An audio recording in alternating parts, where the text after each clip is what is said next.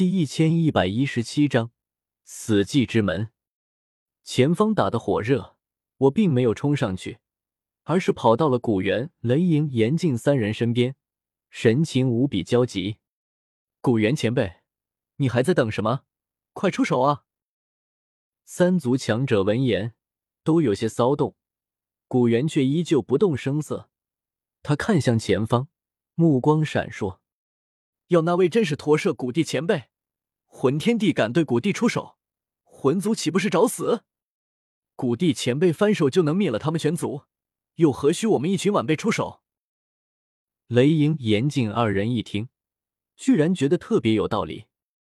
我也是一愣，深深看了古元一眼，这老不死的可真难忽悠。远处，魂天帝和魂灭生二人已经逼近地品除丹。他们二人都是三道斗圣，又是同族，此刻联袂出手，光是气势就无比吓人。他们二人齐齐一掌拍向地品除丹，顿时黑雾席卷，铺天盖地。地品除丹化作驼舍谷地的模样，此刻脸色已经无比阴沉。他只是一枚丹药，还是没有彻底成型的除丹。哪怕和虚无吞炎一般开了灵智，可以修行，可也仅仅堪比寻常的三道斗圣，哪里是魂天帝和魂灭生两人的对手？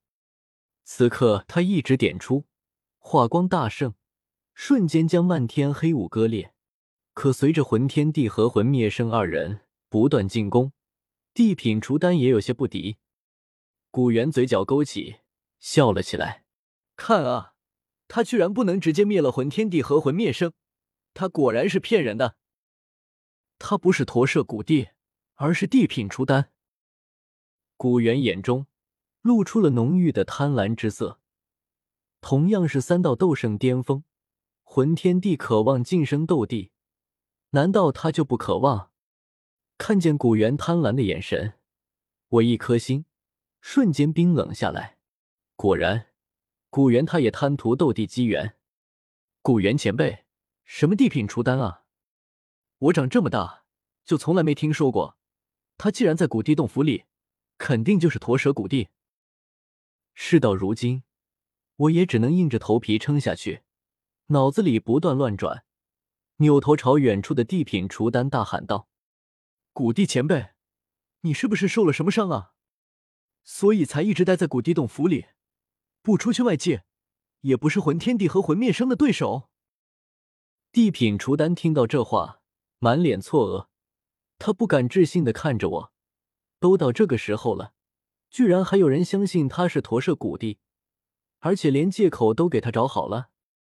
一瞬间，地品除丹差点哭死。没错，纳兰小友，本帝就是受了重伤，一直在古帝洞府内疗伤。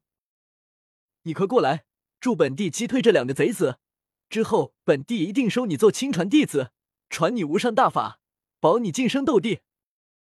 我急忙扭头，兴奋的对古元说道：“古元前辈，你快看，他真的是驼舍古帝前辈，只是受了伤而已。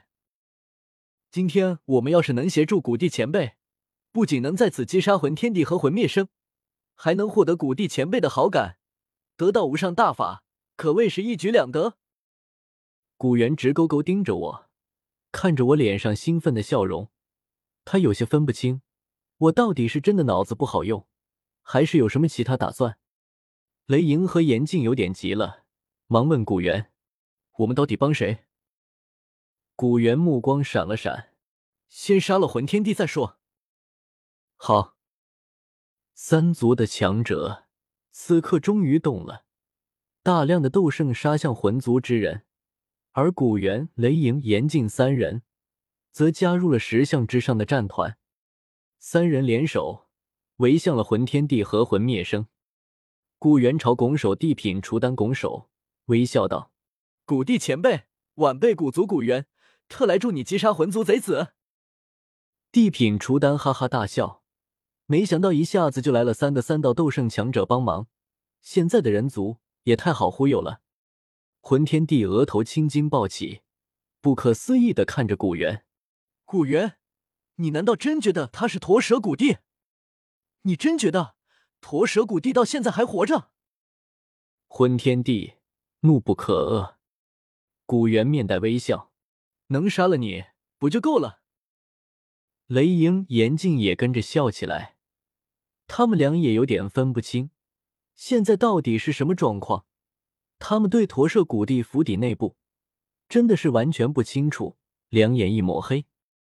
不过打魂天帝，这肯定是对的。有了他们三人加入，整个战局瞬间又大变，变成了他们四人围攻魂天帝和魂灭生两人。魂天帝面若寒霜，看着古元他们，忽然冷笑起来：“既然你们急着死在这里，那就试试我魂族的底牌吧。”四位长老动手！伴随着魂天帝的喝令，魂族强者中忽然有四位老者低低笑了起来。他们飞身而起，落在了石像四周。是魂族四魔圣！石月志惊呼出声。这四魔圣在远古八族里也算是辈分很老的强者，而且每一位都是达到了二道斗圣巅峰。堪比太古虚龙一族的三大龙王，甚至更强。姐姐，终于轮到我们出手了！魂族四魔圣分立四角，彼此相视一眼，怪笑道：“一起出手，死寂之门！”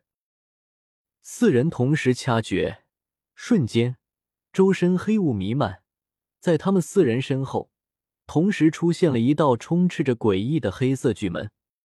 吱呀！黑色巨门缓缓打开，门后满是黑暗和诡异，不知道通向何处，极端的可怕。下一刻，便有无数浓郁至极的死亡气息从黑色巨门中疯狂涌出。四道黑色巨门又彼此勾连，所有的死亡气息汇聚在一起，迅速化作了一方死寂之界。古猿、雷莹、严静、地品、除丹，乃至紫妍。